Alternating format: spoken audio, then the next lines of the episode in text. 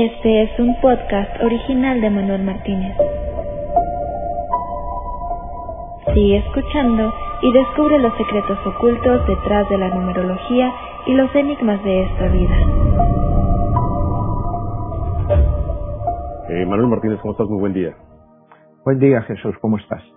Muy bien, aquí con muchas inquietudes de nuestra audiencia, que después de haber hecho el programa anterior de los dioses astronautas, eh, nos piden que sigamos haciendo este más eh, referencia y ahondando más en el tema o los temas que mencionaste durante el programa, por ejemplo el de Gilgamesh, y que nos digas la antigüedad de tantos escritos y de tanta información que hay por parte de las diferentes civilizaciones en el mundo. ¿Qué nos pudieras decir sobre ese origen, el principio del principio? Bueno, pues como tú me acabas de comentar, eh, Gilgamesh eh, para nosotros, o sea, en la cultura, digamos, mesopotámica o que se transmite hacia Occidente, es el libro más antiguo que conocemos. Hay otros escritos también, quizá pudieran ser más antiguos. En la cultura que digamos que hemos seguido, occidental, que da origen después a la Biblia, pues es el libro más antiguo que hay. No vamos a entrar en, en el mundo oriental, en la India o quizá en los Upanishads, eh, que supuestamente pueden tener hasta 10, 11 mil años. Eh, no, no lo sabemos, ¿no? Es posible que sí, pero hoy nos vamos a centrar en lo que es Gilgamesh y lo que es eh, a lo que Gilgamesh da origen y cómo conectamos Gilgamesh con la teoría de los dioses astronautas, por lo que es la historia de Gilgamesh y cómo la podemos relacionar con ello. Bueno, empecemos, Manuel. ¿Quién fue y cuál fue la importancia de Gilgamesh y qué relación pudiera tener en esa batalla de los dioses, como bien lo hablas tú y lo mencionas en tu libro, de 22, 22 La Guerra de los Dioses. Bueno, eh, Gilgamesh, vamos a empezar un poco por quién es Gilgamesh. Y a esto lo vamos a conectar un poco con la teoría de los dioses astronautas.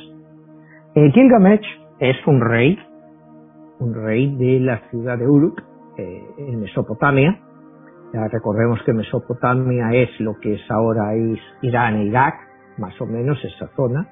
Y este, eh, este rey es un rey que eh, su madre es una diosa y su padre es un, ser, pues lo pudiéramos decir, un humano, ¿no? Entonces, eh, Gilgamesh es dos tercios dios y un tercio hombre. O sea, y un tercio humano. Él es dos tercios dios. Entonces, él eh, eh, es el gobernante de Uruk, es un gobernante despótico, absolutamente despótico, un auténtico tirano, abusa tanto de la población como de todo lo que haya por allí. El, bueno, pues eh, todos estos dioses nos lo presentan con una sexualidad extremadamente fuerte. Él, pues le gustaba pues apalear, o sea, o sea, tener relaciones pues con todas las mujeres que se le ponían a tiro, aunque no se le pusieran a tiro, pues él las buscaba, una recién casada, pues él le gustaba pues ser el primero en tener relación con ella, o sea, actos auténticamente despóticos. Por otra parte, él era un gran constructor. Él era un gran constructor, él construye eh, unas murallas maravillosas con torres alrededor de Uruk, para proteger a esa población y es un gran constructor. Entonces, eh, ese despotismo que él lleva dentro me hace a mí conectarlo con los dioses astronautas. Estamos hablando de que él es dos tercios Dios, un tercio hombre. Los dioses astronautas, cuando hablamos de cómo modifican nuestra genética, y tiene que ser al principio esa genética desarrollada dentro del útero de la mujer de Nibiru, no de la mujer terrestre. Pues es la misma expresión de una diosa, como la madre de él. O sea que él podría venir directamente de una de estas mujeres de Nibiru que empezaron la procreación de lo que somos ahora los sapiens, y un padre humano. Entonces eso le hacía definirse como dos tercios Dios y un tercio humano. O sea, esto es una aplicación mía, cuidado, eso no, no lo vas a leer en ninguna parte. Yo, después de estudiar mucho Gilgamesh y los dioses astronautas, he llegado a esa conclusión que está basado en lo mismo, en ese mismo concepto de la procreación. Por eso él es muy alto, él es extremadamente alto, casi un gigante, casi un gigante, y domina pues a su pueblo. O sea, él, como te digo, construye unas murallas espectaculares para la época, con torres, y para ello utiliza esclavos. Lo mismo que los dioses astronautas hicieron de nosotros, una clase esclava. O sea, que el genoma o el ADN se le pasa a él en este poema. De ahí partimos, que, bueno, pues él vive en una vida totalmente de desmanes, de despropósitos. Entonces los dioses deciden mandarle un igual para el que lo desafíe. Ese igual que los dioses crean y lo crean del barro. Primera cosa que luego veremos en la Biblia cuando Dios crea al hombre del barro. Los dioses crean a ese igual, a Gilgamesh del barro. Es la misma teoría que Dios crea su imagen y semejanza al hombre, Adán le crea del barro. Entonces, tú fíjate la similitud, aunque que, hay en este dos tipos de creaciones. Creado por dioses, creado por Dios. Los dioses que pudieron ser estos dioses astronautas, pues le crean un igual y lo dejan en el bosque, a este igual para que eventualmente desafíe a Gilgamesh. Eh, ¿Qué pasa? Que entonces, bueno, se enteran en la corte de que hay un hombre ahí eh, muy parecido a Gilgamesh que está en el bosque y que es un depredador, es un animal. Eh, deciden que la mejor forma de domesticarlo, de hacerle que sea una persona, es mandarle una prostituta sagrada para que se aparee con él y le dé condicionamientos humanos. Acuérdate que antiguamente en esta época las prostitutas de los templos, las tales eran consideradas mujeres sagradas. Entonces le envían una prostituta sagrada y Gilgamesh, yo Gilgamesh, eh, eh, que es como se llama este personaje creado por los dioses Enkidu, eh, se pasa siete días y siete noches con queda absolutamente transformado y empieza a ser, deja detrás sus vestigios animales y se convierte en hombre. Aquí hay que entender dos cosas. Deja de lado sus vestigios animales. Pues de ahí podemos asumir que los dioses primero crean animales, o sea, personas que tienen instintos que se comportan como animales. Entonces, cuando él que llega la prostituta esta y sagrada, sagrada, ¿eh? no, no cualquier cosa de prostituta. Entonces logra transformarle. Él, cuando ya está convertido pues en una persona más o menos seria, pues va a la corte de, de Gilgamesh. Llega allí, y Gilgamesh le ve muy parecido a él físicamente, muy parecido a él físicamente, también semidios, porque ha sido creado por los dioses. En Gilgamesh se pone eh, furioso y decide retarle. Entonces los dos entran en una batalla que dura días, en la cual pues hay dos versiones dentro de, de Gilgamesh. En una que Gilgamesh vence a Enkidu y en la otra en que el combate pues no llega a un final claro, porque los dos son exactamente iguales, igual de fuertes. De cualquier forma, después de este combate, los dos se hacen amigos inseparables. Se convierten en amigos inseparables. Y la idea de sí. Sí, perdón, aquí un paréntesis. Eh, me gustaría puntualizar eso que estás mencionando de la parte de la prostituta sagrada y la parte como a través de ella se transforma y adquiere cualidades humanas y deja de tener cualidades y características de animal. Quiere decir que es a través del sexo, de la sexualidad, ese poder transformador que puede haber, porque en muchas culturas se habla y qué mensaje hay detrás de eso, ¿no?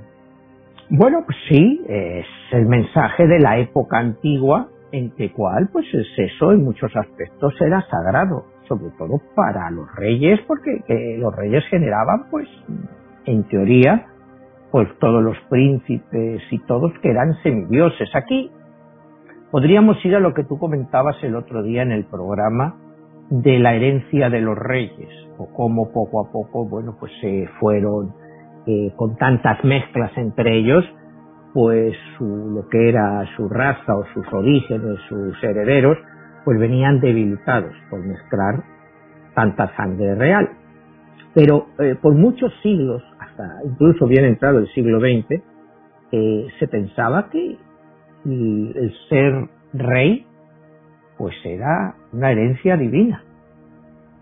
que era una herencia que eran los dioses los que habían decidido que fueran reyes y acuérdate, el último más caso más grande que tenemos es el emperador de Japón, Hirohito, cuando él, cuando los norteamericanos ganan la Segunda Guerra Mundial, obligan a cambiar la constitución de Japón, entre otras cosas, de que ya el rey, o sea, en este caso el emperador, ya no es descendiente de dioses, sino un ser humano más.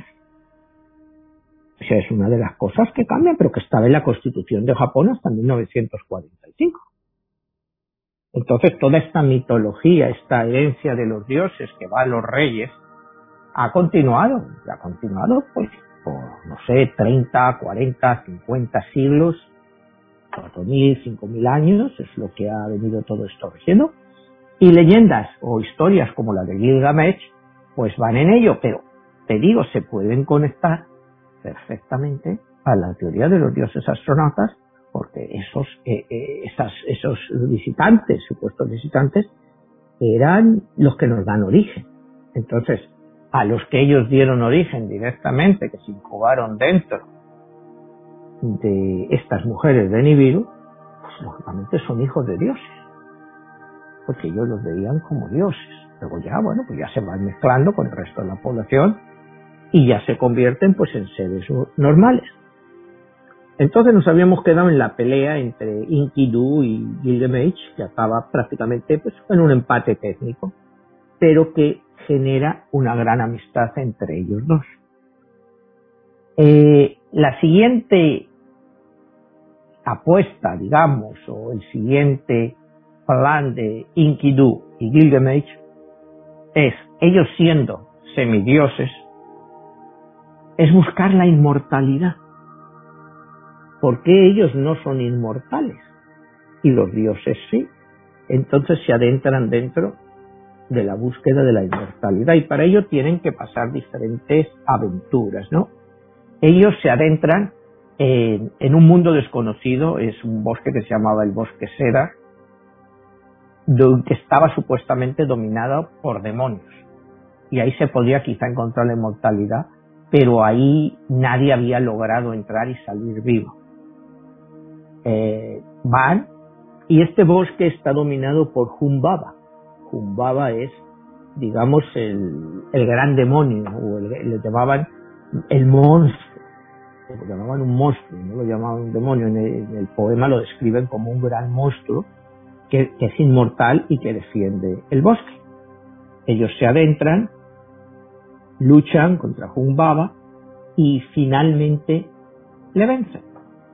Entonces los dioses no están contentos con toda esta situación el hecho de que estos semidioses, semihumanos, eh, quieran buscar la inmortalidad, eh, pues es inaudito.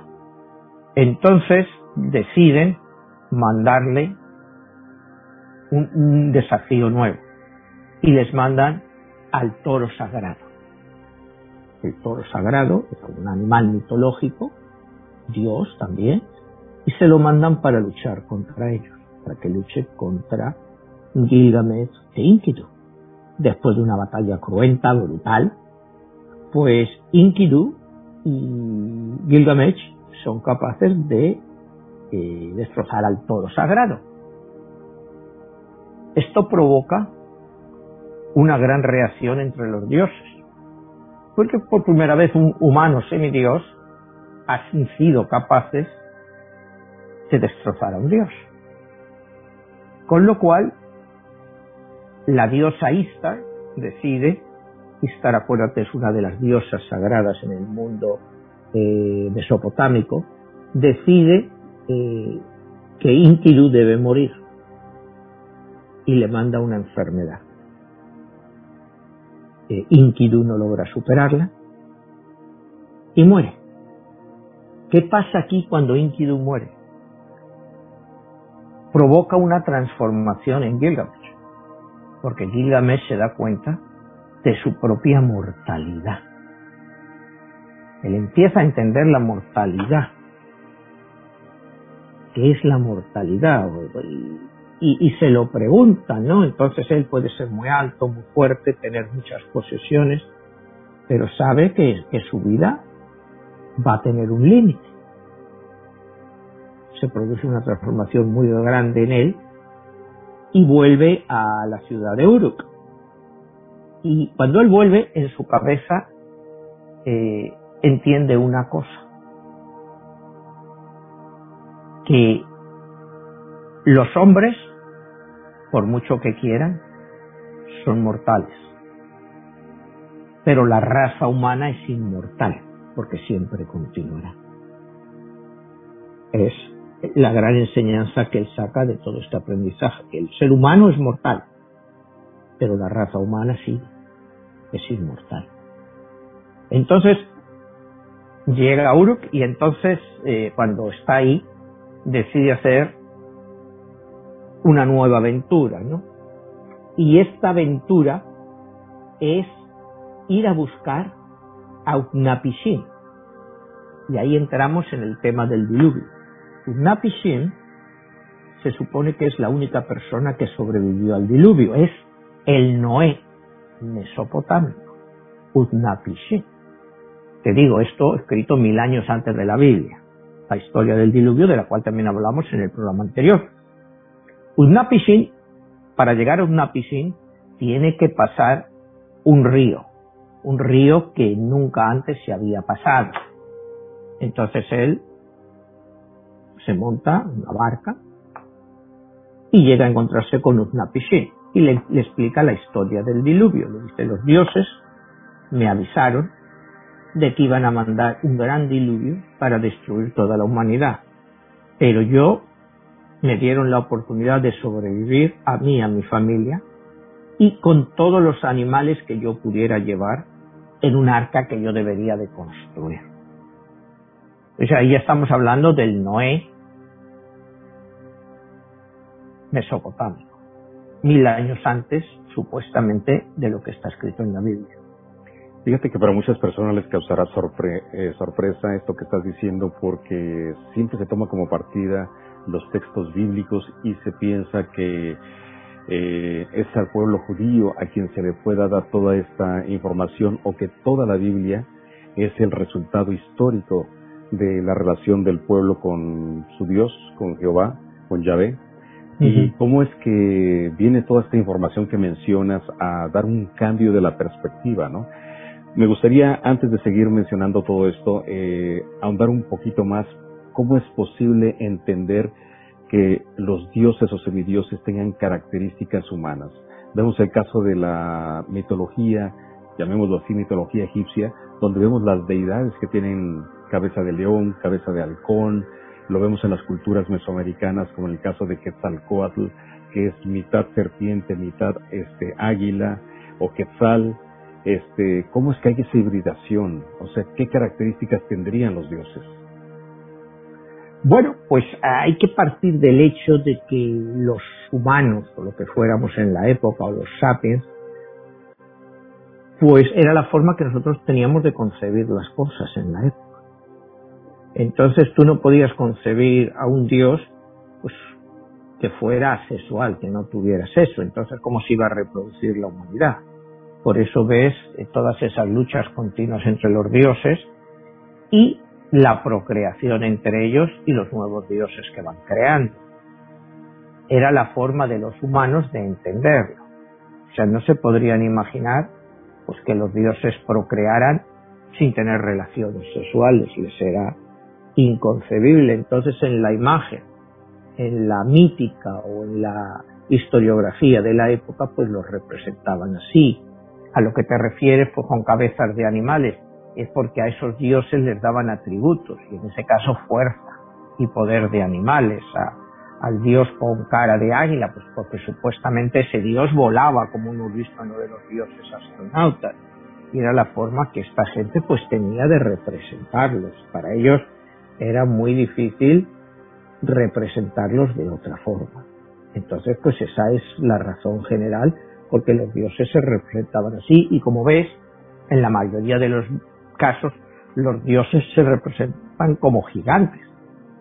Y este digo, volviendo a la teoría de los astronautas, es que esta gente era muchísimo más grande que nosotros. O sea, nosotros empezamos a crecer y a tener un tamaño más grande cuando nos hacen esta modificación genética.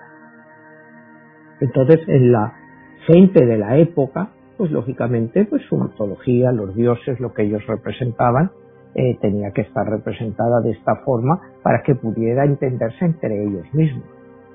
Y esa parte donde eh, vienen los dioses, se aparean con los seres humanos, con las mujeres, o como tú bien lo decías también, que pudo haber sido a la inversa, que fuera un hombre el que se apareara con una eh, entidad femenina.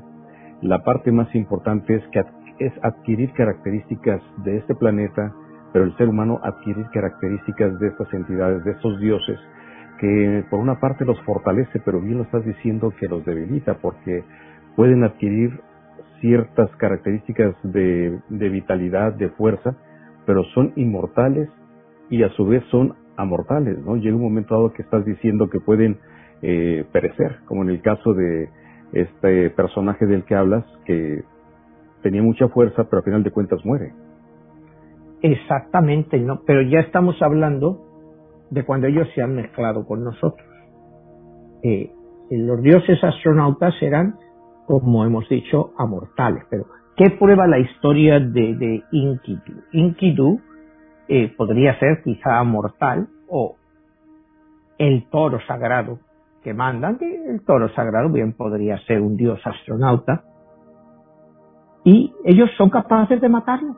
Claro, si tú matas a una persona ya no eres inmortal, eres amortal porque te han matado. Tú eres amortal, que como hablábamos del libro de Harari, de Homo Deus, cuando tú eres capaz de superar todas las enfermedades, la vejez, y ya nada, mientras no ocurra algo raro, no te va a pasar nada, te tienes biológicamente vivo, pues por infinidad de años. Solo te puede ocurrir que realmente, pues eso, que te, que te maten, que te corten la cabeza, que te degüellen, y ya no hay forma de reconstruirte. Entonces eso ya no te hace inmortal, sino que te hace mortal. Entonces, el ejemplo del toro, el pasaje del toro, yo lo veo como eso, que unas personas, en este caso creadas por los propios dioses, pero que no son plenamente dioses, son capaces de matar a un dios. Entonces también esto pues, preocupa a los dioses. Y es porque lo que la diosa Inanna decide pues que Inkidu debe de morir. Y le manda una enfermedad y que no puede superarla y muere. Entonces esto le cambia el panorama a Gilgamesh porque le hace enfrentarse directamente a su propia mortalidad. Y como te digo, él vuelve a Uruk y es cuando decide ir a ver a Utnapishtim, que es el Noé de los mesopotámicos, que le explica todo esto del diluvio y le cuenta que, bueno, pues se salvaron, pues él, su familia y bastantes especies animales. Entonces ahí el punto que nos debemos de planear es lo que hablamos el otro día de los dioses, de astronautas, cuando ellos se ven superados por las glaciaciones, cuando empieza el deshielo, y tienen que abandonar sus bases en la Tierra porque todo está cubierto. Y tienen que volver de nuevo. O sea, lo que te trato de hacer es los puntos del Gilgamesh y de estas tablillas mesopotámicas. Acuérdate eh, que esto de las tablillas Ah, tenemos recopiladas como en el mundo parece que como 500.000 tablillas, de las cuales hasta la fecha solo se han logrado traducir como 50.000. O sea, quedan como 450.000 tablillas que no han podido ser traducidas Esto es una ciencia o una técnica que se conoce como asiriología. Asiriología, que venía pues, acuérdate de los asirios, que eran gente más o menos de la misma época, entonces se denominó, fueron los británicos, lo que lo denominaron asiriología. Eh, Gilgamesh es un libro o unas tablillas recientes, porque se encontraron como en 1812. Fue cuando se encontraron las primeras, se llevaron al Museo Británico y se empezaron a hacer los estudios. No hemos tenido una traducción más o menos completa de Gilgamesh hasta principios del siglo XX, ¿no? como en 1921 o algo así, creo que se hizo la primera traducción más o menos completa. Y es una traducción que se hace en diferentes épocas, porque si tú te vas a las tablillas de hace 4.300 eh, años, o te vas a las que hay de hace 2.000 años, la historia es la misma, pero van cambiando personajes y se añaden nuevas historias, porque se pueden seguir encontrando tablillas para añadir a la historia. Entonces, eso es lo que ha pasado con todo esto. Que se siguen encontrando eh, tablillas, acuérdate, que eran en escritura lo que se llama cuneiforme.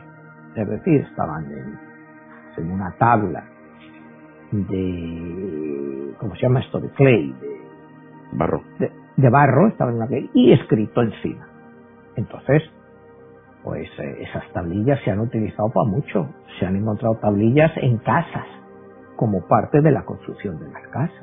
Ah, pero a ver, Manuel, esta parte histórica que estás mencionando de estas tablillas, hoy en día eh, hemos tenido referencias siempre a través de la historia que son relatos históricos, a donde se habla de los dioses como personajes mitológicos creados de la fantasía. Pero hoy en día estamos hablando de que esos relatos pudieran ser los relatos extraterrestres o la relación de entidades venidas de otra parte o multidimensional o intraterrena o no sabemos de dónde y que este sea el testimonio de la hibridación que pueda haber existido entre el ser humano y esas razas extraterrestres. Sí, sí, o sea, es, yo te diría las reminiscencias o los recuerdos de los humanos de eso. Pero acuérdate que aquí hablamos que los dioses astronautas vienen 450.000 años, hace 450.000 años. Eh, vienen como habíamos hablado porque necesitaban oro, eh, nos modifican, nos modifican al Homo erectus, le cambian el ADN y lo mezclan nuestro ADN con el ADN de ellos y crean un híbrido que somos pues el Homo sapiens. Y eso es lo que hablamos que pudiera ser el eslabón perdido. Este, este híbrido se reproduce ya, pero se va reproduciendo pues con algunos que son compatibles y otros que no son compatibles. Es decir, digamos seres o homos o sapiens o lo que hubiera en la época y los neandertales y los cromañones. Entonces poco a poco ahí es donde viene la selección de las especies. Algunos sobreviven y otros pues simplemente desaparecen, lo que hablábamos el otro día de neandertales y cromañones, que, no se sabe qué pasó con ellos, pero hoy en día pues cualquier antropólogo te dice que es que se mezclaron con los sapiens. Al mezclarse con los sapiens, eh, pues quizá eh, al ser dos razas diferentes, pues era imposible la, la procreación, no el tener relaciones, pero sí que esas relaciones dieran origen a algo. Entonces ahí es donde lo que yo veo como es la selección de las especies de las que te habla la teoría de la evolución. Que hay dentro de estos nuevos híbridos algunos que van a sobrevivir y otros que no. Porque si esos híbridos no se mezclan con híbridos como ellos, pues no van a dar origen posiblemente a nada. Te van a salir tarados y cosas de esas. No sé si me explico, es lo que comentábamos el otro lado. Tú no puedes cruzar un tigre con un león porque no te va a dar nada. O sea, sí pueden tener la relación sexual, pero eso no te va a dar origen a la creación de un medio tigre, medio león. No va a salir nada de eso. Pues esta gente, los híbridos, eh, sí podrían mantener relaciones sexuales con quien quisieran. Pero de ahí, bueno, con lo que estaba por ahí, con lo que quedaban de Homo erectus, con lo que quedaba de los nuevos Homo sapiens, que somos nosotros, con los neandertales, con los cromañones, pero eso no iba a dar origen a nada, porque genéticamente era imposible. Por eso hubo una manipulación genética original. Entonces, pues eso creció mucho, creció mucho. Y, y ten en cuenta pues que no fue solo una mujer de Nibiru, sino que fueron bastantes las que se mezclaron y entonces dieron origen a bastantes razas y bastantes eh, ADNs diferentes, con lo cual te quiero decir que ya la teoría que decimos, bueno, es que sí, eh, el caso de Adán y Eva, cuando Adán y Eva hablan en la Biblia, ¿no? De que Dios crea a Adán crea a Eva y tiene a sus hijos, eh, Caín y Abel, bueno, y yo me acuerdo una pregunta que siempre había en la clase, bueno, ¿y cómo se reprodujeron después Caín y Abel y los otros hijos que pudieran tener si eran todos entre hermanos. Hubieran dado origen, pues, a una serie de problemas genéticos brutales. Y además que eran machos. Exactamente, no se habla de ninguna mujer, pero bueno, eh, ponte el caso de que también hubieran hecho una mujer o mujeres, pero ahí ya entraríamos dentro de un problema que es más eh, mitológico, en el sentido de que Dios crea Adán y a Eva, o sea, nace del barro. Pues igual que los dioses crean a Inkitu del barro. O sea, la mitología ya está ahí. La creación de los dioses del barro no es original de la Biblia, ya está en Gilgamesh. Es el punto, ¿no? o sea que no es algo nuevo, original de Dios, sino que ya los dioses, antes de Jehová y antes de pues toda la, eh, la religión o cultura judeocristiana, ya Dios había creado a gente en el barro. O sea, eh, es el punto que quiero hacer, que en la Biblia no es una innovación, que ya estaba escrito. A ver, Manuel, yo he estado reflexionando y pensando que la selección natural, como se nos ha presentado, una de las maneras de entenderla también sería cómo este personaje, que es el Noé sumerio, eh, él, como está escrito en la parte de la Biblia, cómo se busca que con ese diluvio se suban a la arca parejas de animales, porque todo lo demás va a ser destruido. Entonces desde ahí está seleccionando quién sobrevive y quién muere. Entonces pudiera ser que ahí es donde entra la parte extraterrestre, qué es esa arca, quién es ese ser, porque si alegóricamente se dice muy fácil, bueno, subieron dos elefantes, dos jirafas, etcétera, etcétera, pero son millones de especies que hay en este planeta y más sin embargo muchas desconocidas y quién, el punto más importante es quién y por qué eligen eh, quién sobrevive. Y en este caso el ser humano. Bueno, pues eso es una buena pregunta. habría que imaginarse pues que son los dioses los que escogen, no necesariamente Noé o Utnapishtim, sino que y además eh, yo creo que el ejemplo de Noé y Utnapishtim es un ejemplo único.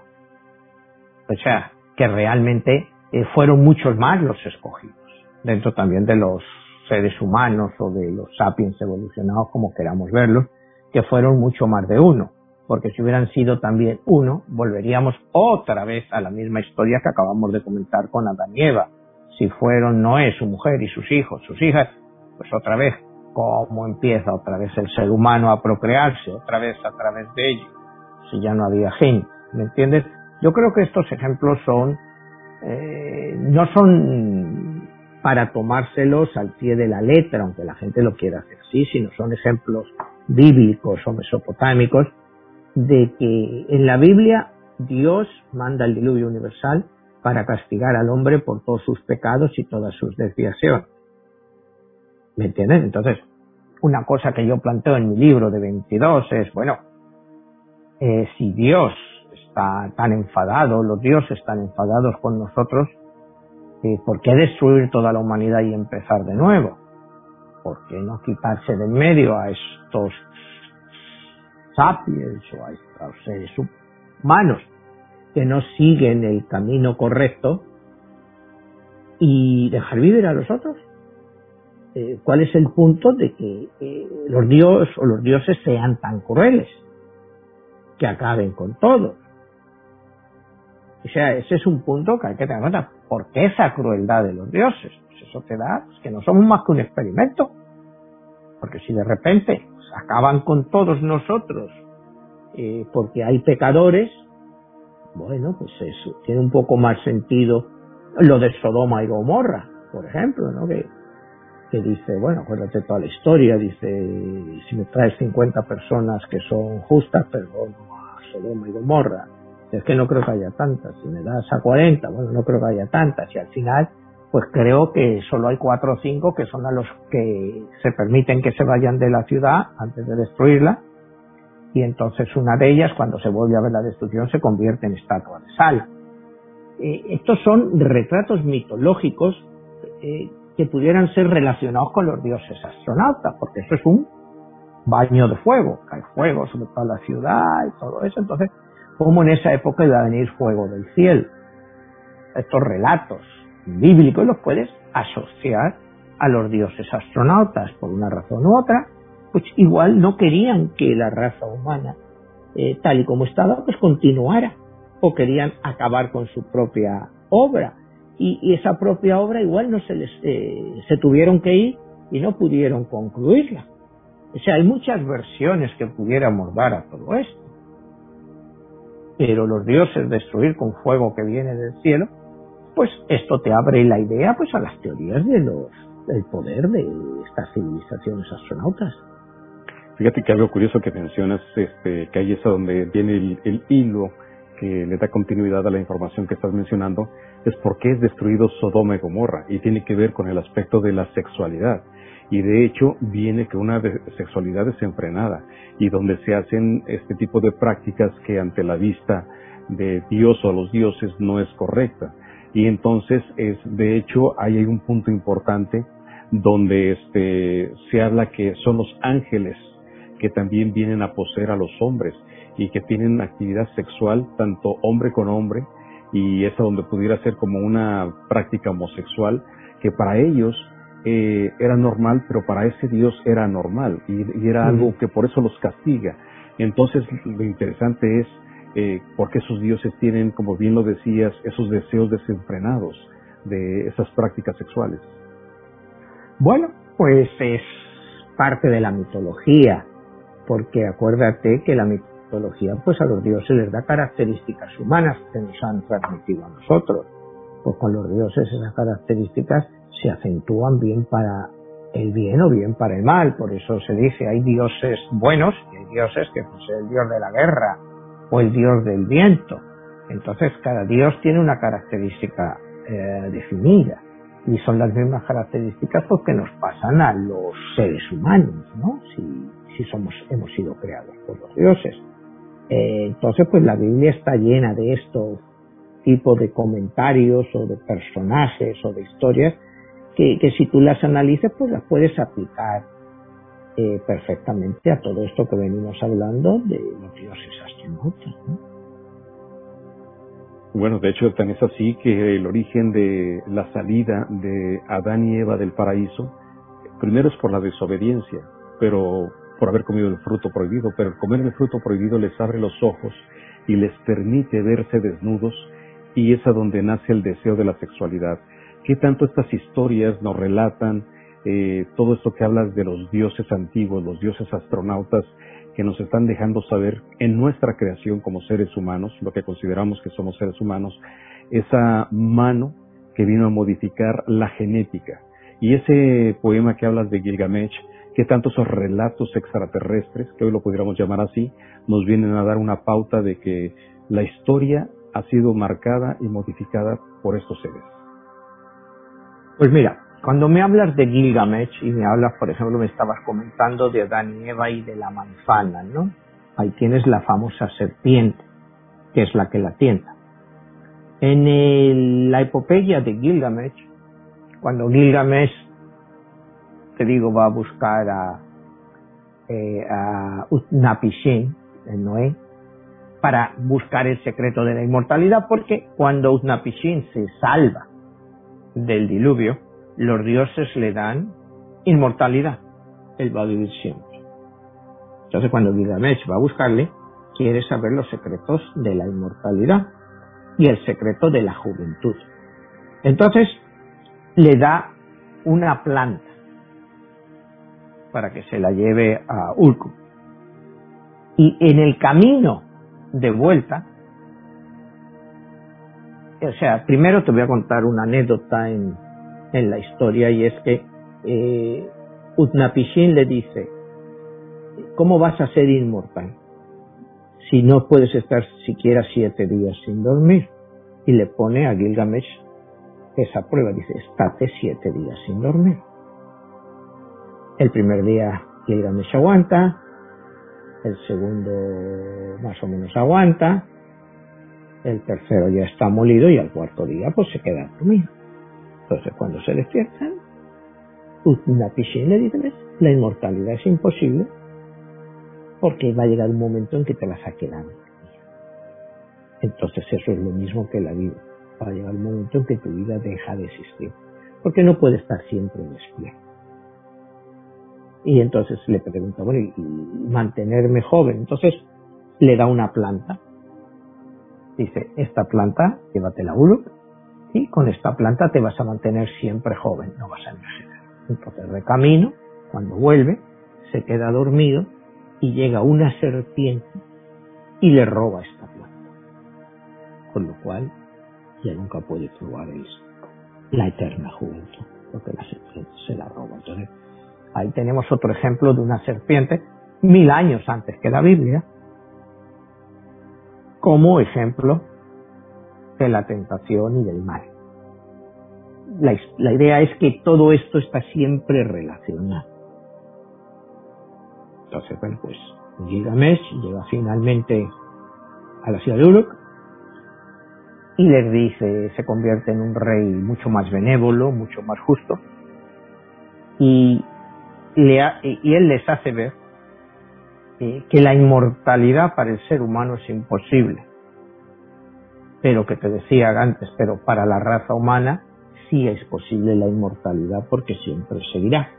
Y lo único que queda de ti como ser humano antes de tus obras es lo que has hecho y lo que has dado y él se refiere a sí mismo, lo que él está dejando, esas tremendas murallas preciosas con torres que él ha dejado a la ciudad de Uruk, que ese va a ser su legado. O sea, que la conclusión final es que la inmortalidad no existe, solo existe para los dioses, pero que los seres humanos sí pueden llegar a ser inmortales a través de las obras que dejan detrás. O sea, creo que es un poema porque se llama el poema, la epopeya, la épica de Gilgamesh, muy bonito y para estar escrito hace 4.300 años. O sea, la base, lo que habla, la justicia, la crueldad, la esclavitud, son temas que los mezclan muy bien, la lucha, la búsqueda por la inmortalidad, eh, el desafío a los dioses, eh, que bueno, pues que nos hacen ver que lo que con nosotros nos ha llegado a través de la Biblia, pues mucho ya estaba basado en escrituras antiguas. Se han cambiado los personajes en la Biblia, se han hebreizado, no son personajes ya hebreos, Abraham, en fin, José, los patriarcas, pero en el fondo parten de muchas premisas pues que ya estaban ahí. Aunque claro, acuérdate, la Biblia parte de un Dios único. En esta épica no. Hay muchos dioses y que se emparentan con los dioses de astronautas. Por lo que te digo, el híbrido que crean. En el caso de Gilgamesh, al ser su madre una diosa, que podría ser, pues, técnicamente, una de estas eh, mujeres astronautas, y él una parte humana. Entonces, él es semidios porque ha adquirido características de un dios, puede hacer cosas que antes los humanos no hacían, pero es mortal. Es mortal. Esa es eh, la gran definición y cuando nos vamos y lo comparamos con la Biblia, con nuestro Dios único, y, lo comparamos pues con la multitud de dioses que podrían ser todos estos dioses astronautas, eh, ahí es donde, eh, o el monoteísmo que había existido siempre, ¿no? Porque la primera religión eh, monoteísta realmente pues es el judaísmo, aunque acuérdate cuando hablamos de Akenatón, él ya fue el primer el primer faraón monoteísta él quitó todos los templos dedicados a Amón y a otros dioses y creó un único dios, Akenatón, que él identificaba con el sol, como el único dios creador. Pero lo que pasa que ya tendríamos que ir a la historia y, el monoteísmo pues era una cosa pues que no daba mucho de sí. Porque en la época, por ejemplo, cuando estamos hablando ahora de Akenatón, de, de, de los egipcios, tenían infinidad de dioses y de deidades. Entonces, cada templo estaba dedicado a uno de ellos. Entonces había muchos sacerdotes, muchos monjes, muchas vestales que vivían de eso. Que vivían de eso. Entonces llega Kenatón y les corta el rollo. Dicen, ahora aquí todos los templos no sirven, lo único que sirve es para Kenatón. Y no, si hay mil templos, no se van a hacer los mil templos a Kenatón. No hay suficientes donaciones. Entonces, por lo que también estos propios sacerdotes pues acaban con Akenatón. Lo envenenan y bueno, pues se acabó el monoteísmo pues hasta que llega Moisés con la Torá. Pero Manuel, aquí hay un punto súper importante que tiene que ver por qué la importancia de que los dioses busquen la adoración para ellos mismos. ¿Qué buscan de su creación, en este caso nosotros? desde el punto de vista de generaron ellos las figuras que son la, los las edificaciones tipo piramidales, eh, junto con las pirámides de Egipto, las pirámides en China, en México, todos esos templos tan espectaculares, el punto de referencia más importante es la congregación y la reunión de los seres humanos para adorar. ¿Por qué ellos se alimentan de nuestra adoración? ¿Qué hay ahí? Bueno, pues está claro que lo que buscan es la energía nuestra, o sea, la energía. O sea, igual que los, tú necesitas energía para tener electricidad, necesitas energía, pues los dioses buscan nuestra propia energía. Por eso es por lo que yo te hablo de que vivimos una guerra de dioses, ¿no? Si hay ahora mismo dos mil millones de cristianos en el mundo el dios cristiano pues se alimenta de esa energía, o lo que represente el dios islamista, Alá, pues eh, 1.700 millones de islámicos, pues esa energía, esa adoración, esa concentración interior le da fuerza a Alá, es lo que te comento en mi libro de la guerra de los dioses. Los dioses pues viven de nuestra energía, nos aceleran, porque es que no sabemos cómo son los dioses, pues es que aquí hablamos normalmente en nuestra sociedad judío-cristiana de un solo Dios. Yo en mi libro te hablo de 22, que pueden ser muchos más.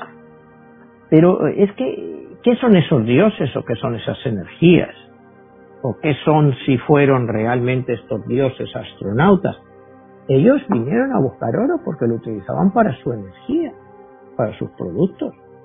Eh, ¿Pueden necesitar eh, nuestra adoración? oye, a todo el mundo le halagan y le encantan los halagos, porque rezamos, porque les pedimos, o sea, eso es energía, porque cuando tú estás rezando y realmente crees en ello, estás dando toda tu energía a ellos. Tú le estás dando toda tu energía, por favor, que tal, igual. Estás rezando y si hay miles de millones de personas como tú rezando, tú te imaginas lo que es esa energía concentrada. Es una energía muy poderosa. Y los dioses, se pueden vivir de esa energía. Te digo, es una teoría más, pero podría ser ciertamente real si todo es energía. Si nosotros, como sapiens o seres humanos, eh, somos energía y la energía nunca muere, sino que la energía se transforma. Pues ¿qué pasa cuando morimos? ¿Dónde va esa energía? Puede volver a Dios, a los dioses. Y no lo sabemos, pero estamos hechos de energía. Somos energía. Entonces, cuando toda esa energía se concentra, puede estar dando vida a los dioses. O sea, nosotros igual, los dioses nos han creado, pues para, igual que nosotros te digo, creamos... Pues para alimentarse. Para alimentarse de esa energía, igual que nosotros, digamos, podemos crear energía eléctrica para iluminarnos, pues ellos se alimentan de esa energía nuestra que, sale y, y bueno, hay teorías que te dicen, bueno, pues cuando los dioses se aceleran, necesitan más energía, todo, bueno, y más sangre, bueno, empiezan las guerras, porque ha habido siempre guerras desde el inicio que conocemos, siempre ha habido guerras. Cuando estaban los homos, eh, los homo erectus, cuando supuestamente llegan los dioses astronautas, no había guerras. Ahí no había guerras, no había nada. Es como te decía, el homo erectus se paseaba por ahí andando pues, pues, con otros de su tribu y iban, se cogían una manzana, se mataban un animal, se lo comían y técnicamente no se mataban entre ellos para conquistar un trozo de tierra, sí, seguramente vendrían unos más fuertes que otros y los echarían a patas y a palos. Eso pasaría, pero no el sentido que ahora, cuando nos evolucionan, nos convierten en un Homo sapiens, ahí sí es donde adquirimos características eh, bestiales, porque hasta entonces no se conocía ese tipo de... No sé, no, no, se han nunca hablado de guerras entre animales, que los animales se citen leones contra tigres para pelearse. Era una película, yo sé que sale un león y un tigre y se pelean, pero históricamente no tenemos documentación de que eso sea lo más común pues los Homo erectus pues eran un poco lo mismo. Y cuando se hacen Homo sapiens, pues ya empiezan a calibrar, tienen el habla y empiezan a apoderarse de cosas que no son suyas y para complacer a los dioses. A ver, Manuel, eh, retomando todo esto que estás diciendo, quizá hoy un punto muy importante de toda esta parte sumeria, de esto que hablas de Gilgamesh, de esta deidad, un semidios, adquiere cierta dimensión eh, extraña con esa parte donde, por ejemplo, Zacarías Sitchin con sus libros hablas de Nibiru, de un planeta que ya en nuestro lenguaje cotidiano, cotidiano es muy común eh, hacer referencia a Enki, a Enlil, a los Anunnakis, y inmediatamente lo relacionamos con los extraterrestres y creemos que los Anunnaki son solamente una raza extraterrestre y que son los que vinieron a fundar estas civilizaciones, en este caso ahí en la parte de Mesopotamia. Toda esta interpretación que hace Zacarías Sitchin, ¿de dónde la saca? ¿Cómo es que él se atreve a darle esa dimensión extraterrestre y llamarlo los dioses astronautas? Bueno, pues se basa más que nada en las tablillas sumerias, en las tablillas sumerias, y en los restos que nos han quedado sobre todo de dibujos. Es más que nada en lo que él se basa y el hecho de que él llama el 12 planeta, o sea, el libro del primero, el 12 planeta, es que él asegura que ya los sumerios creían en 12 planetas, los nueve que nosotros conocemos, más el Sol y la Luna, también para ellos eran planetas, más este 12 planeta, que es Nibiru. Entonces él, basado en esos hechos astrológicos, considera que ellos habían visto ese 12 planeta, porque ya te digo, pues era normal que pudieran considerar la Luna y el Sol como planetas, más este 12 planeta Nibiru. Entonces, de ahí los escritos, lo que se ha traducido de las tablillas, pues de ahí saca toda esa teoría de los 450.000 años, y de los 24 42 dioses o astronautas que nos gobernaron por ese espacio de tiempo, ¿no? como te decía el otro día, por más de 100.000 años, todos por una gran cantidad de años, pero lo que te digo que parte era por la rotación de Nibiru que solo pasaba cada 3.600 años, entonces es un proceso muy largo porque en 3.600 años pasaban, mandaban sus naves o lo que quisieran para estar aquí y luego tenían que esperar otros 3.600 años para volverse o para mandar nueva gente. Todo eso él lo saca de las tablillas eh, sumerias. Y ahí es donde te digo, pues que ha tenido muchos críticos que dicen que es pseudociencia. y que la traducción de las tablillas pues que las han hecho en muchos casos de una forma que no es la correcta. Es verdad, es mentira. Vete tú a saber, lo único que aquí estamos exponiendo es una teoría que en cierto modo pues tiene unos ciertos visos de ser posible como muchas otras, como nuestra propia evolución o como la creación de la nada o la creación de un hombre del polvo. O sea, no sé, ¿qué es más difícil creer? ¿Que Dios te crea del polvo y te hace a su imagen y semejanza? ¿O que había unos seres más civilizados de ti y te hacen una mutación genética? Pues no sé, depende yo creo de la cabeza de cada uno. El que es creyente, pues sí, que Dios te moldea como si fueras una figura de barro, te sopla y te inspira vida. Bueno, pues en cierto modo esa creación pues es muy parecida a la otra, depende como tú lo quieras mirar. ¿Qué es más difícil de creer? O sea, eh, mi punto es que es ¿qué es más difícil de creer? Que Dios te crea así del polvo o que, bueno, pues ha habido, había especies, evolucionan, hay una mutación genética y de repente pues sale ahí un Homo sapiens que de momento, pues bueno, nace mucho, empieza a pensar un poco más, aprende a hablar y entonces ahí es donde viene la verdadera evolución eh, del sapiens, con el habla.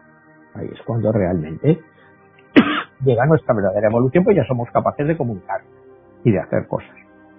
Manuel, ya perfilándonos a la parte eh, esta última del programa, si hablamos de la guerra de los dioses que la mencionas en tu libro, ¿tú pudieras este, resumir que esta guerra es por la energía del ser humano?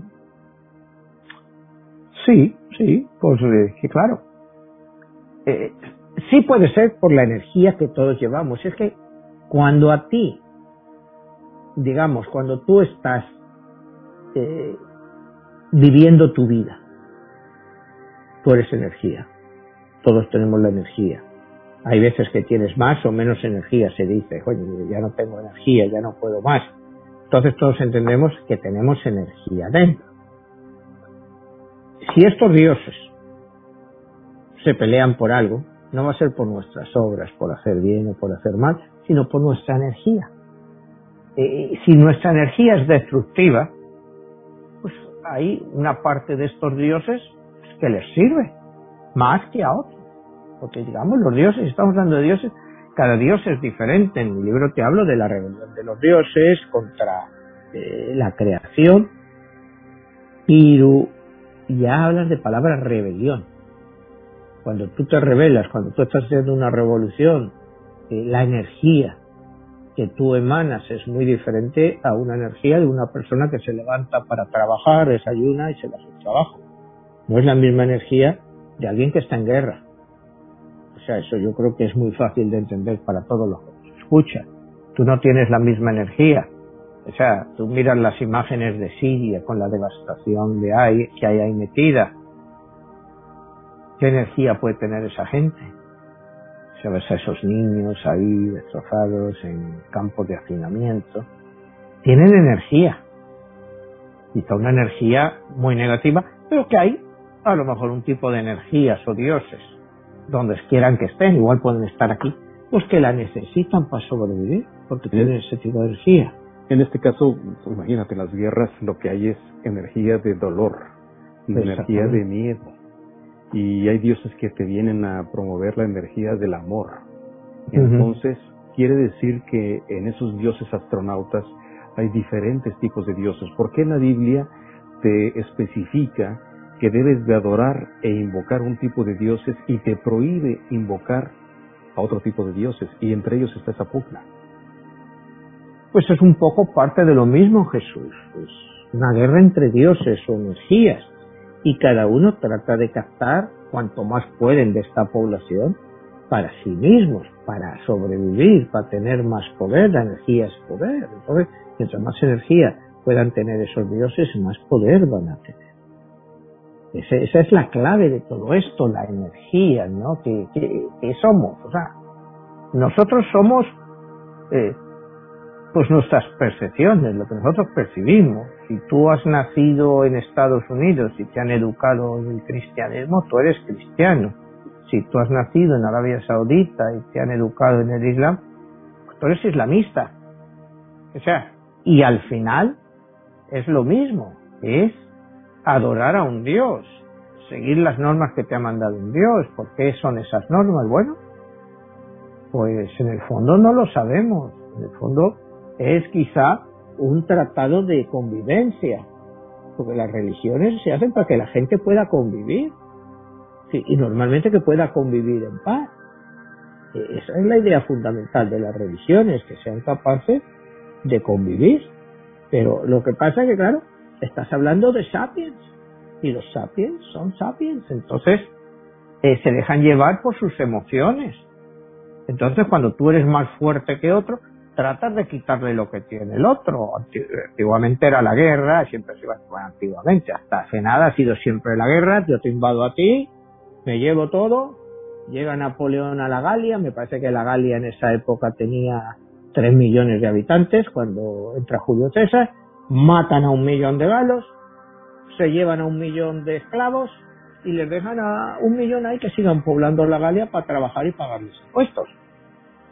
Esa es una forma de actuar en nombre de un dios o de muchos dioses, es eh, eh, el egoísmo, o sea, no creo que los dioses técnicamente con lo que estudiamos ahora pues en religiones pues eh, humanistas creyeran que había que hacer eso, pero siempre se había hecho.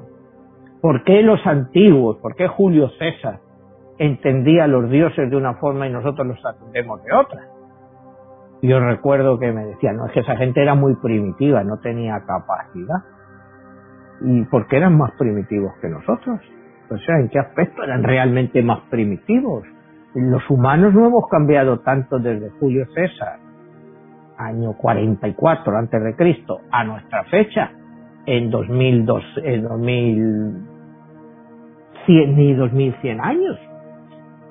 Sí, somos más altos, los romanos eran más bajitos, pero ha sido creciendo unos centímetros al cabo de los siglos, los humanos son más altos. Pero el cerebro de los humanos sigue siendo el mismo, el tamaño sigue siendo el mismo, no se ha desarrollado. Es decir, que hay partes del cerebro que se han desarrollado más. Y eso, bueno, es el propio conocimiento lo que ha ido cambiando, ¿no? Entonces, si ese conocimiento nos hace entender a los dioses de una forma, y antes lo entendían de otra forma. Eh, ¿Por qué la sociedad judeo-cristiana o islámica cree en un solo Dios? Y sociedades como la hindú o la china, aunque la china, bueno, les han quitado otro tipo de creencias por el régimen, pero pueden creer en infinidad de dioses. Entonces, ¿cuál es la diferencia? Nuestro cerebro es lo mismo. Tú me vas a decir que es que ellos, Julio César, eran primitivos y ahora los hindús que creen lo mismo que Julio César, que había muchos dioses, pero los cristianos solo creemos que en uno somos diferentes. Lo que pasa es que es un tema en el cual nunca se va a poder llegar a un acuerdo porque ninguno sabemos cuál es la verdad. O sea, no existe, ¿verdad? Yo no sé si hay un dios o hay cien dioses, como pueden creer los hindús. Lo que sí creo, que hay muchas entidades que buscan nuestra energía y que nosotros pues somos parte de todo ese proceso es yo lo único que puedo tener claro de todo esto, de todas estas historias que estamos viendo, de los dioses astronautas. Es lo mismo al fin y al cabo, ¿no? Acuérdate que los dioses astronautas nos crean como esclavos. Es el origen de ellos, nos crean para trabajar. Y ahí es, volviendo a la Biblia, ahora vas a tener que trabajar porque me has desobedecido. Te vas a tener que ganar el pan con el sudor de tu frente, la famosa frase de la Biblia, te ganarás el pan con el sudor de tu frente. Entonces, pues es un poco lo mismo, es cuando los dioses astronautas se van, pues los humanos, no los humanos, los sapiens que han creado, que han generado, se encuentran solos, porque antes estos dioses se les daban todo, y de momento se van, y ahí te las apañas tú. O sea, es el símil que puedes hacer. Te puede parecer a lo mejor exagerado, pero si lo llevas a ese punto, pues eh, eh, esos seres humanos esclavos que no sabían que eran esclavos, que no sabían que eran esclavos, porque habían nacido así, lo que comentábamos el otro día, si tú desde niño naces y te alimentan y te dicen, bueno, mañana vas a tener que ir con un pico ahí o con un taladrador a picar oro en una mina. Y siete, ocho horas después sales, te dan de comer, te acuestas, y eso lo haces todos los días, es tu vida. Es diferente cuando te traen de esclavo, que eres libre y te meten nada, ahora ponte a picar aquí piedra. Pero si ya te han creado para hacer eso, y lo estás haciendo siempre, pues nunca vas a saber que eres un esclavo porque no has conocido otra cosa, vas a creer que eres eso. Entonces, pues ahí es donde yo veo esta gran dicotomía en todo lo que estamos hablando, ¿no? O sea, ¿qué es la verdad? ¿Que vinieron dioses astronautas? ¿Que hay un solo Dios? No lo sabemos, Jesús. Pero no lo sabemos los hechos están ahí porque lo increíble de lo que mencionas, si los dioses crearon al hombre para esclavizarlo, para cumplir una función laboral, ¿por qué el hombre esclaviza a otro hombre o a otras especies para eso mismo? Y esa es la cuestión donde queda la reflexión y quizás sea el tema para nuestro siguiente programa que podamos también hablar.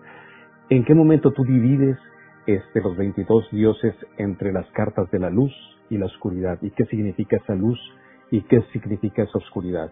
Así que Manuel, te agradezco muchísimo y estamos pendientes y para todos aquellos que quieran consultar eh, todos tus libros, tus publicaciones, el audiolibro, que también es una manera este, muy accesible, eh, que lo pueden conseguir en tus redes sociales, ¿verdad?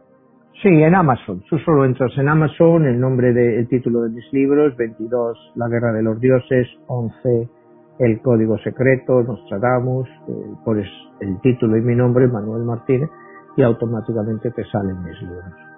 Pues muy bien, Manuel, también invitamos a nuestra audiencia de que entren a los canales en YouTube y nos den un like y compartan estas publicaciones.